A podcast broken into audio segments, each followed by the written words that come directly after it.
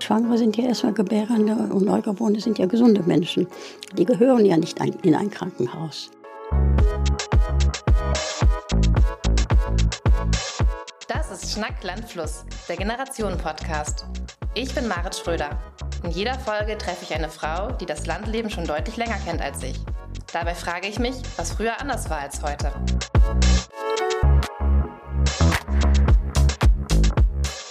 Heute treffe ich Eva Maria Müller-Markfort. Eva Maria Müller-Markfort ist 85 Jahre alt und hat seit den 1960er Jahren als Hebamme gearbeitet. Und das nicht nur in Deutschland. Sie hat auch in Belgien, Frankreich und Saudi-Arabien Kindern auf die Welt geholfen.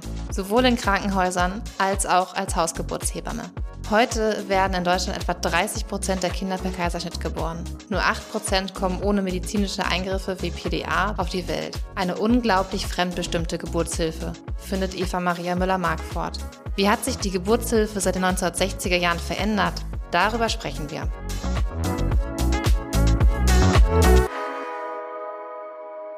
Frau Müller-Markfort, mhm. seit wann arbeiten Sie denn als Hebamme? Das ja schon, sind ja schon ein paar Jahrzehnte, würde ich vermuten. Ja, ja, aber ich fange ja immer mit einer, mit, mit einer Geschichte davor an. Ne? Mhm. Ich bin mit, äh, mit 16 Jahren, 15, 15 16, äh, aus familiären Gründen zu meiner großen Schwester nach Belgien geschickt worden. Und die Belgier hatten damals noch den Kongo als, äh, als Kolonie. Mhm. Und äh, die kleine evangelische Kirche dort, die hat dann regelmäßig die aus der Kolonie eingeladen. Und mein Traum war schon immer als junges Mädchen. Ich wollte nach Albert Schweitzer, nach, nach Afrika. Mhm. Ich wollte, das war so mein, ich habe da mit dem Pastor gesprochen, der war sehr nett. Der kam sogar, der sprach Deutsch, kam aus der Schweiz und der hat gerade geschwitzert. Ne? Mhm. Hat mir gesagt, ich soll Krankenschwester werden. Sagt dann, wenn Sie schon Krankenschwester sind, dann werden Sie auch noch Hebamme. Mhm. Dann haben wir alles und da kann man sie nicht überall in den Dschungel sozusagen hinschicken. Ne? Und dann habe ich erst die Pflegeausbildung gemacht. Mhm. So ist das passiert. Und brav, wie man mir gesagt hat, äh, habe ich dann die, die, ein Hebammenstudium an der Brüsseler Universität und habe natürlich schon in der Pflegeausbildung äh, im zweiten und dritten Jahr sind wir in ein, was wir heute ein Geburtshaus nennen, mhm. gegangen, mhm. weil das Krankenhaus keine Geburtsabteilung hatte. In Belgien damals? In Belgien, mhm. ja. Hat mich das ja fasziniert auch. Ne? Ich hätte das gemacht, ne? weil der das gesagt hat. Aber mhm.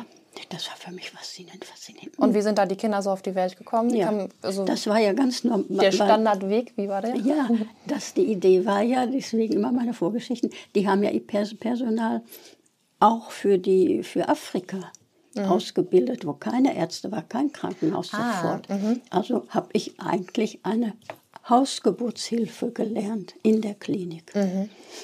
Und dann wusste ich jetzt nicht, wie ich fertig war, wusste ich nicht wohin, ja. weil das Krankenhaus, wo ich hin wollte, zurück in die Stadt meiner Schwester, mhm. da hat man dieses kleine Geburtshaus zugemacht und jetzt hatten sie eine richtige schöne ne, Geburtsabteilung. Mhm. An der Klinik. Und das war so schrecklich. Mhm. Das war so schrecklich. Und die Hebammen haben geklagt. Die Hebammen haben geklagt. Sie haben alle, sind ganz früh, haben die alle früher gekündigt, weil was so ein Gebäude, das ist eine andere Atmosphäre. Mhm. Sie waren ja jetzt ein kleiner, eigentlich Schwangere sind ja erstmal Gebärende und Neugeborene sind ja gesunde Menschen. Die gehören ja nicht in ein Krankenhaus. Sie waren jetzt so eine kleine Insel gesunder Leute in einem Krankenhaus, so wo mhm. krank, wo Ärzte, wo Dings, so da, wo OP, wo nicht dieses ganze Krankenhausgetöse. Und das beeinflusst dann. Mhm. Für mich ist immer das, also die, diese, diese kleine Klinik, das war einfach schön. War, war Kinder kriegen auch kein Problem so. Und wir sind zweimal vier Wochen im zweiten, dritten Ausbildungsjahr sind wir da gewesen. Ich habe nicht einmal einen Kaiserschnitt gekriegt, auch nicht mitgekriegt, als einer hätte gemacht werden müssen. Mhm. Also so war das. Und dann war ich dann nach Brüssel, wusste ich also nicht, äh, was mache ich. Und dann bin ich zu den, zu den äh, ins, nach Köln äh, ins Militärkrankenhaus. Und das war für mich gut und fürs Krankenhaus auch, weil ich ja genauso gearbeitet habe wie die in Brüssel, war so ein ne, Ableger von, von Brüssel ja. so ein bisschen. Ich konnte so weiterarbeiten, wie ich es gelernt hatte. Ich was, musste mich nicht. Was, was heißt das, ähm, wie Sie es gelernt haben? Was, was hat dann damals die Geburtshilfe ausgemacht? Ähm, man hat nichts gemacht erstmal. Man hat nichts gemacht. Ne, erstmal. Mhm. Ne? Also die Frauen kamen an. Die kamen an. Haben gesagt, ich glaube, ich habe Wehen. Ja, die hatten am meisten Wehen. Die kamen oft von weit auf, nicht Köln. Da ja. war die die belgische Armee, die war in Siegen und, und da in der Ecke rum. Nicht? Die ja. kamen dann, die sind nicht für das erste kleine Ziehen losgefahren. Die sind erst los, wenn es wirklich, wirklich das mhm. war. Nicht? Dann mhm. kamen die. Ne? Muttermund schon ja, ja, vier Zentimeter auf. ja, hat man das auch nicht so ja, aufgenommen. Nicht? Und dann hatten die schon damals kleine diese W-Zimmerchen. Jede Frau hatte ein einzelnes Zimmer für sich. Ja. Ne? Mhm. Und äh, ja, dann hatte ich nachts, ich habe dann gerne Nachtdienst gemacht, hatten die auch gerne, weil ich war, wir waren nur zwei Hebammen und dann ne, hatten wir 14 Stunden Dienst, 12, mhm. 12, 14 Stunden, Nachtdienst war 14 Stunden. Und dann habe ich ja, mich um die gekümmert, habe mich dazugesetzt, wenn ich Zeit hatte. Dann hatte ich noch die Station mit im Schnitt, Schnitt 8 bis 10 Neugeborenen, mhm. dementsprechend Wöchnerinnen mhm. und eine gynäkologische, ein kleines Einzimmer mit, mit äh, oder zwei Zimmer mit äh, vier, vier, fünf Betten so ungefähr. Mhm. Das habe ich alles ganz alleine gemacht. Ich frage mich heute, wie ich das gemacht habe. Wie viele Frauen haben denn da? Die haben 500 Geburten im Jahr gehabt. Das ist wie eine, nicht? Würden sich heute freuen, manche Kliniken, ja. wenn sie 500 hätten. Und wie ja. war das da vom Betreuungsverhältnis? Ja, dann habe ich den Frauen dann gesagt, je nachdem wie es weit war, so ich muss jetzt ins Kinderzimmer, so ja. Laune, ne? ich muss jetzt die Kinder zu den Müttern bringen zum, ja. zum Stillen. Ne? Ja. Das hat man doch gemacht. Äh, aber sonst war das auch wieder sehr normal. Nicht? Die mhm. kam, ich habe geguckt, ja, jetzt ins Bett erstmal. Ne? Ja. Sagen Sie Bescheid, wenn was ist. Regelmäßig die Herztöne natürlich gehört, mhm. äh, abgehört. Und äh, dann konnten wir auch Schmerzmittel geben, wenn es dann zu schlimm wurde. Und ich hatte mal so zwei, drei Sachen. Nicht zu schlimm, nur um das so ein bisschen. Was hat man damals wegen. gegeben? Was war das so? Das war, äh, ja, es war Novalgin, das ist schon ein bisschen, Novalgin mhm. ist schon ein bisschen, ne? Aber das war auch manchmal so, das Nawalgin war dafür gut, wenn eine Frau falsche Wehen hatte, wie wir sagten. Mhm. Dann gingen die weg und dann schlief die. Und dann wusste man, das ist noch nicht die Geburt, der Geburtsanfang Ach so. gewesen. Ah, ne? ja, okay. Ne? Und von mhm. daher, natürlich, jetzt hatte ich den anderen, die anderen alle am Hals, ne, mhm. sozusagen. Und wenn ich nicht sicher war, und es tat sehr weh und man hat, mit der Zeit lernt man das auch, nach, der, nach dem Verhalten der Frau und wie sie den Schmerz empfindet und wie sie sich irgendwie wie irgendwas stimmt nicht, irgendwas ist nicht normal so. Ne? Mhm. Und das lernt man aber auch nur, wenn man mit zig Frauen nicht die ganze Geburt entlang am Bett gesessen hat. Mhm. Nicht mal nur eine halbe Stunde. Mhm. Nicht, man muss den ganzen Verlauf von. Anfang bis Ende mitkriegen. Ne? Und das hatten wir ja dann da in der Ausbildung, dann in Köln auch. Mhm. Dann wollte ich die Anerkennung, mein, ich hatte ja nun ein Universitätsdiplom, mhm. was es ja damals in Deutschland sonst nicht gab. Ich sage, ich hätte gerne auch eine deutsche, ein deutsches ne? was mhm. viel weniger war. Ne? Also jetzt vom, von der Ausbildung mhm. her. Ne? Es hat ein bisschen gedauert, ich habe es dann hinterher gekriegt. Sonst, äh, dann hatte man mir gesagt, ich soll nach, nach Heidelberg gehen, so die letzten zwei, drei Monate vielleicht zur Uniklinik Heidelberg gehen und nochmal die Prüfung machen auf Deutsch. Mhm. Jetzt hatte ich das ja alles auf Französisch gelernt. Und dann habe ich gedacht, naja, wenn das sein muss, dann dachte ich auch Heidelberg im Sommer. Ne? Mhm. Mhm. Das war meine erste Begegnung mit einem Deutschen. Kreissaal. Ich bin hochgradig traumatisiert aus Heidelberg nach Hause gefahren. Was war, was ist da passiert? Das war so schlimm. Das war so schlimm. Nicht? Also ich, ich und andere ja auch. Nicht? Mhm. Bei der Frau sitzen, Händchen halten, kommt jetzt mhm. wir mal zusammen. Komm. Ich komme in den Kreissaal, guck, irgendwie war das ein bisschen komisch, so kannte ich das nicht. Da waren, ich weiß jetzt nicht, ob es zwei oder drei Betten waren, ich glaube es waren nur zwei, nebeneinander mhm. mit Vorhängen dazwischen und davor, die so abgegriffen schmutzig waren, nicht so mhm. richtig. Und dann war der Kreislauf, der war so, dass irgendwie um die Flure draußen, wenn einer von da nach da wollte, der hätte, musste den ganzen, durch die ganzen Korridore, die sind da auch mal eben schnell quer durch den Kreissaal gelaufen. Also so ein Durchgangsverkehr während ja, der Geburt? Nicht, nicht, nicht, nicht, aber ab und zu, nicht? Das mhm. Leute, bringt eine Unruhe. Ne? Mhm. Und dann komme ich da rein liegen da zwei Frauen Vorhang dazwischen den beiden und jeder ein Nachtschränkchen und die lagen da. Ich mache das jetzt mal, ich weiß nur, wie das war, ganz genau. Äh, nur mit dem Hemdchen, ne? hinten offen. Mhm. Äh, äh, äh, äh, dann haben die so ein komisches Ding von ihrem Nachtschränkchen. Ne, fest auf die Nase. Und dann wieder hin. Und dann waren sie ruhig. Und, äh, dann haben sie sich ihr Hemd hochgezogen. Man konnte inzwischen die Beine gucken. Und die waren so, äh. Und ich dachte, was ist denn hier los? Das war Lachgas. Das ist doch jetzt wieder in Mode. Ja, sicher. Braucht man weniger Personal. Aber dieses Bild von den Frauen mit den offenen Beinen und jeder, auch Mann, konnte vorbeikommen und einmal dazwischen ja. gucken und so. Ich wollte weglaufen, ne? Ja. Er spart Personal. Personal kostet Geld, Lachgas kostet nicht so viel Geld. Aber war das dann so ähm, durch die Bank, also in deutschen Kliniken insgesamt so, dass so in den, war das in den 60er Jahren, schätze ich jetzt mal? Das war sicher überall so. Ich kann mir nicht vorstellen, dass es ja. irgendwo besser, besser gewesen wäre. Ja. Denn Heidelberg war ja, ja. die Vorzeigeklinik. Ne? Ich also, hatte irgendwie, ich weiß ich auch nicht warum, aber ich dachte irgendwie, dass die Situation früher sie hat sich ja gar nicht so stark unterschieden von heute. Also es ist, wird man klein, ne? jetzt, jetzt ist anders. Jetzt ist es äh, subtiler. Mhm. Nicht? Früher hat man die Frauen angeschrien, ange hat geschimpft, hat nicht, die stellen sich nicht so an und dann sind mhm. diese schrecklichen Sprich, diese schrecklichen Sachen, wo Hebammen, ich weiß nicht, was für Leute sind das, dann schäme ich mich, dass ich eine Hebamme bin. Ha, als sie es gemacht haben, da haben sie nicht so geschrien, nicht? solche Sachen. Nicht? Komm, ja, mhm. ne? Aber dann ging es ja früher auch schon sehr stark darum, ähm, mit knappem Personal oder Personal einzusparen, dadurch, dass man irgendwie Hebammenarbeit mit Lachgas kompensiert ja. hat. Durch was kompensiert man das denn heute? Ja, heute gibt es die PDA. An dieser Stelle kurz zur Erklärung ein kleiner Hinweis aus dem Off. Wir springen jetzt aus Heidelberg nach Aalen aus den 60er in die 80er Jahre. In der Zeit dazwischen hat Frau Müller-Markford vor allem in Saudi-Arabien gelebt. Hatte sich denn da von ähm, Heidelberg äh, zu Aalen, das sind ja schon ja, ja. 10, 15 Jahre gewesen, ja, hatte sich mehr. da was ge gewandelt in der Geburtshilfe? Moment, Heidelberg, das war 60er Jahre. Mhm. Jetzt haben Sie gesagt 81. 91, 30 Jahre ungefähr dazwischen. Ah ja. Mhm. Also. Gab es immer noch Lachgas?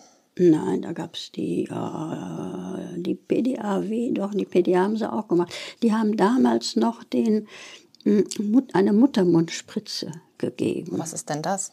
Gut, nicht? Die Frau liegt im gynäkologischen mhm. Stuhl und dann wird in den durch nicht, hier, die mhm. Dinger nicht und dann wird mit der großen Spritze wird ein äh, Schmerzmittel in den Muttermund reingespritzt. Denn was weh tut, ist ja der Muttermund, der sich öffnet. Mhm. Es ist ja nicht die, die, Gebärmutter, die sich zusammenzieht. Das tut nicht weh.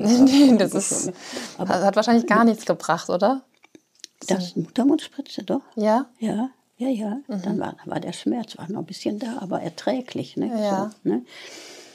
Später, viel später habe ich erfahren, dass man auch, wenn die daneben gestochen haben, dann haben die auch schon mal ein Kind totgestochen. Ne? Ah. Dann haben die dieses Mittel, hat das Kind dann vielleicht ein bisschen in den Kopf gekriegt oh oder sonst wohin. Ne? Mhm.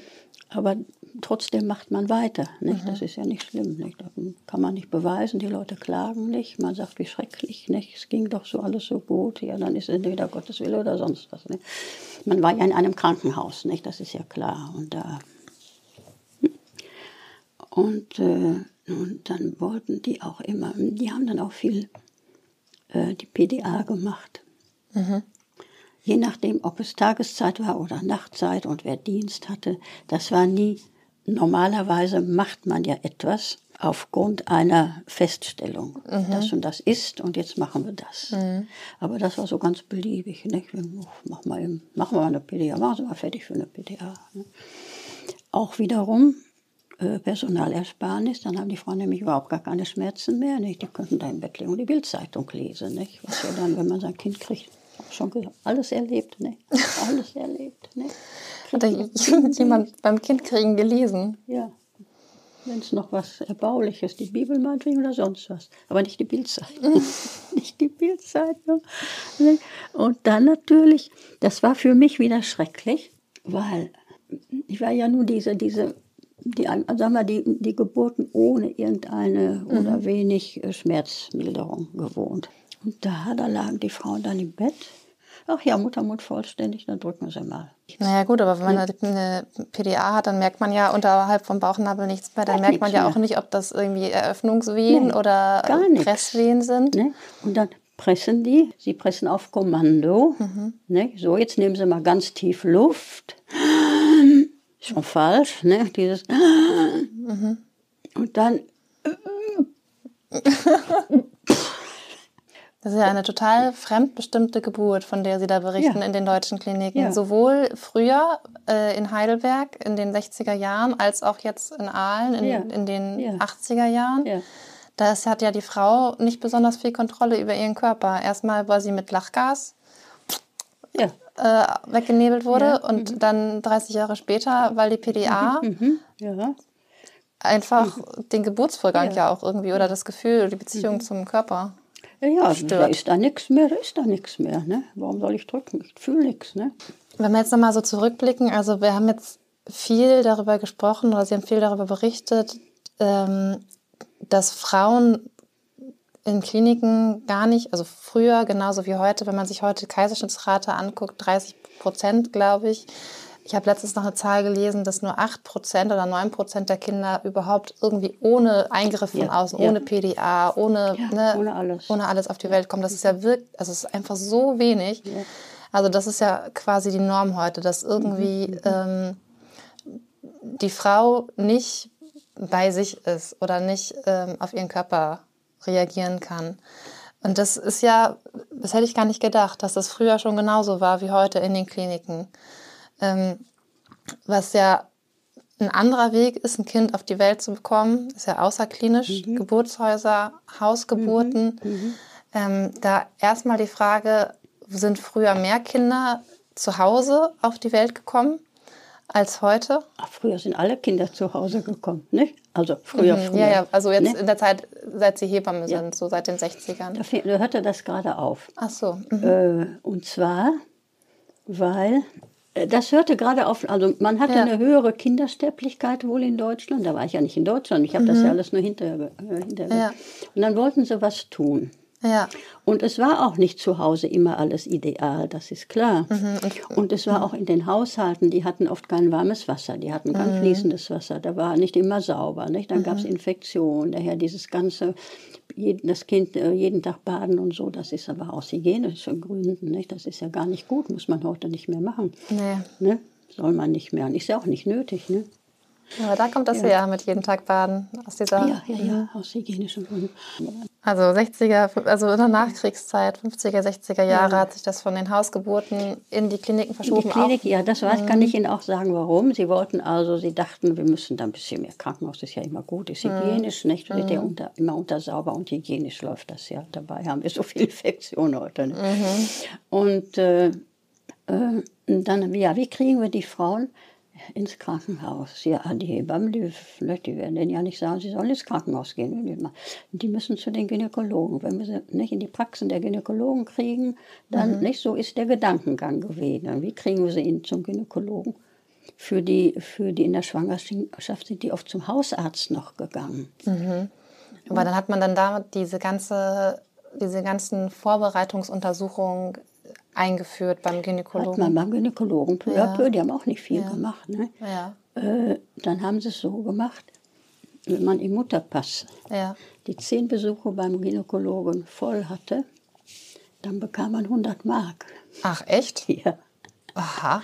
Ja, dann sind die natürlich zehnmal zum Gynäkologen Na, das gegangen. kann ich mir für 100 Mark oder nichts ja. gemacht hat. Ne? Mhm. Ist doch klar. Ne? Und so hat man dann die Frauen quasi die, in die in die medizinische Schiene. Ja, ja, mhm. ja, ja, ja.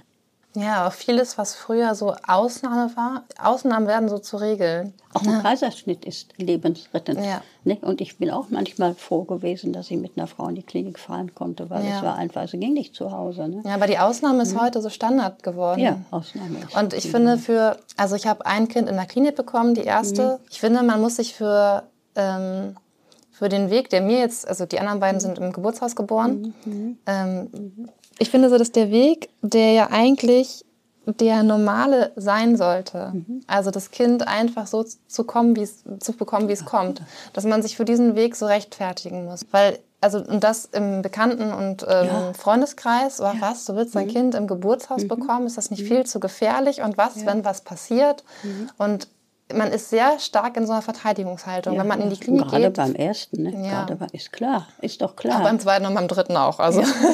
das, kann, das kann ich sagen. Da musste man sich auch noch rechtfertigen. Ja, ja, aber dann äh, haben sie es ja doch gemacht. Ne? Ja, aber auch, mhm. weil man ja schon eine gewisse Erfahrung hatte und auf irgendwas zurückblicken konnte. Mhm. Mhm. Aber für diesen Weg, ich möchte mein Kind in der Klinik bekommen, muss man sich nicht rechtfertigen. Und ich habe jetzt wirklich beides erlebt und es ist einfach ein unglaublicher Unterschied. Mhm. Ja. ja, und in der, also im, bei der dritten Geburt hatte ich so das erste Mal auch tatsächlich das Gefühl, dass ich mich so darauf einlassen konnte und dass man, ähm,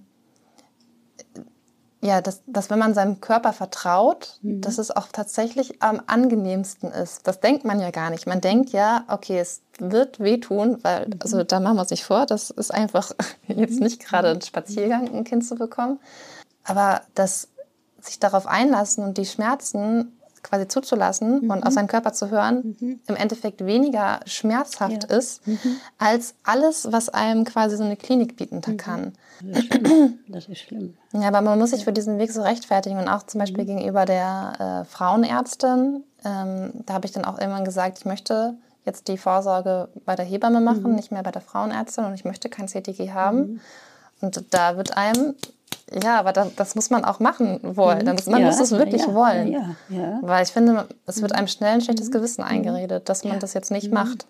Und das finde ich schade. Ich finde, es äh, gibt, hat absolut seine Berechtigung, dass man Kinder im Krankenhaus bekommt. Und ganz viele Geburten gehören ins Krankenhaus. Also nicht ganz viele, aber mhm. einige, einige, mit Sicherheit. Und ich fand es für meine Geburten wichtig zu wissen, es gibt die Möglichkeit, wenn da was passiert, dann bin ich in ja, fünf Minuten. bis zehn Minuten verlegt.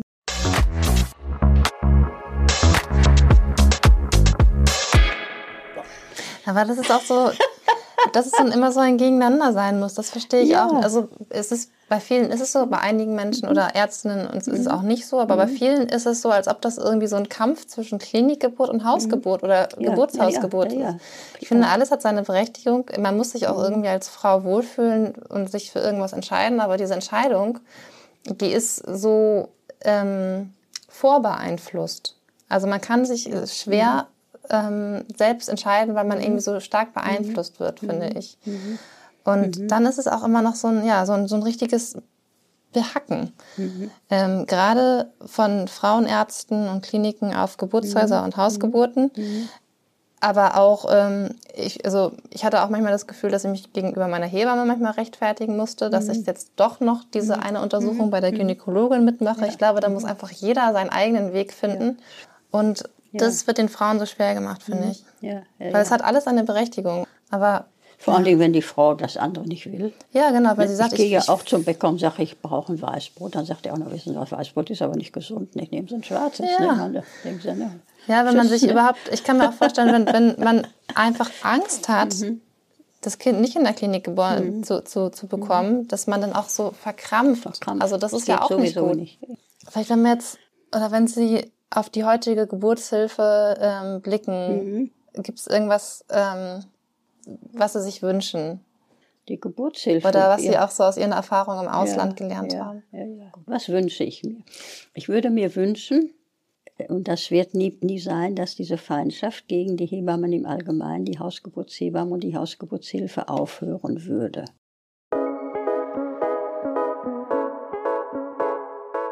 Nach dem Gespräch ist mir eines ganz wichtig. Jede Geburt ist anders und für jede Frau sieht der richtige Weg auch anders aus. Da kann Krankenhaus genauso der richtige Ort sein wie das eigene Zuhause. Ich kann aber sagen, dass vieles, was Frau Müller-Markfurt erzählt hat, ich persönlich nach drei Kindern gut nachvollziehen kann. An vieler Stelle bestimmt Mann bzw. Frau nicht selbst. Und das ist schade, denn ich bin ganz fest der Überzeugung, dass die Geburt für so viele Frauen ein viel positiveres Erlebnis wäre, wenn sie sich selbst nur mehr zutrauen würden.